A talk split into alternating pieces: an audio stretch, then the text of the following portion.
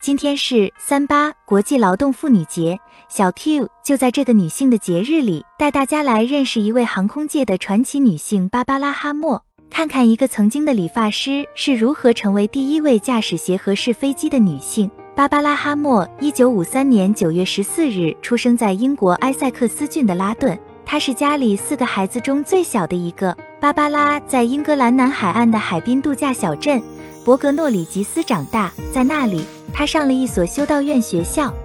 芭芭拉十五岁的时候离开了学校，开始了自己理发师的职业生涯。五年后，芭芭拉改变了主意，成为了伦敦盖特威克机场的空中交通管制员。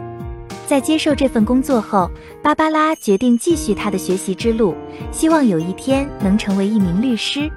在学习英国法律、宪法、政治和地理的同时，芭芭拉还开始了飞行课。在获得私人飞行员执照后，芭芭拉进一步学习，获得了成为一名飞行教练的资格。两年后，也就是一九八二年，芭芭拉获得了商业飞行员执照，开始申请在航空公司工作。在填写了一百多份申请后，芭芭拉终于在 Jan Air 找到了一份工作。Jan Air 是英国金狮航空的子公司，总部位于林肯郡的亨伯塞德机场。一九八四年春天。芭芭拉加入英国金狮航空，在接下来的三年里，她驾驶英国飞机公司的 DAC 一杠十一。随后，她晋升为该航空公司卖到 DC 杠十飞机的飞行员。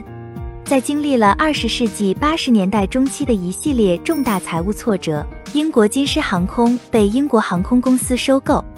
在收购时，英国航空公司有三千名飞行员，其中只有六十名是女性。而且还没有女性驾驶过协和式飞机。在被英航收购后，芭芭拉决定驾驶协和式超声速客机。被选中参加协和式飞机项目是一项极具挑战的任务，但就像芭芭拉承担的其他任务一样，她最终被选中接受为期六个月的严格培训课程。芭芭拉是第一位驾驶协和式超声速客机的女性商业飞行员。一九九三年三月二十五日。芭芭拉完成了她的训练。同年，她在伦敦希斯罗机场和纽约肯尼迪国际机场之间的协和式飞机上担任副驾驶。芭芭拉最终成为了这架飞机的机长。两千年七月二十五日，法航四五九零航班坠毁，这是协和式飞机服役期间唯一的一次重大事故。这场悲剧造成了一百一十三人丧命。